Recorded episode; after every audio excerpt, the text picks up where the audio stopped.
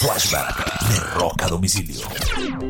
Un 25 de mayo del año de 1996 muere el líder vocalista de la banda Sublime, Brad Nobles, de una sobredosis de heroína a los 28 años de edad.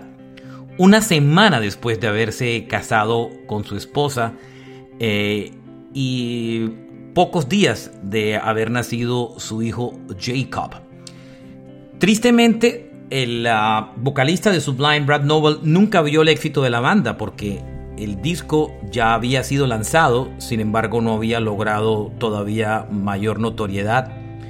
Y meses después la radio empezó a enamorarse del disco y se convirtió en un hit gigante. El grupo, digamos que con su vocalista original y su líder, nunca logró disfrutar el éxito como tal. Por suerte, el dinero y las regalías que ha producido el álbum ha sido importante para su familia y para su hijo. Este fue un flashback de rock a domicilio recordando a Brad Noble de Sublime.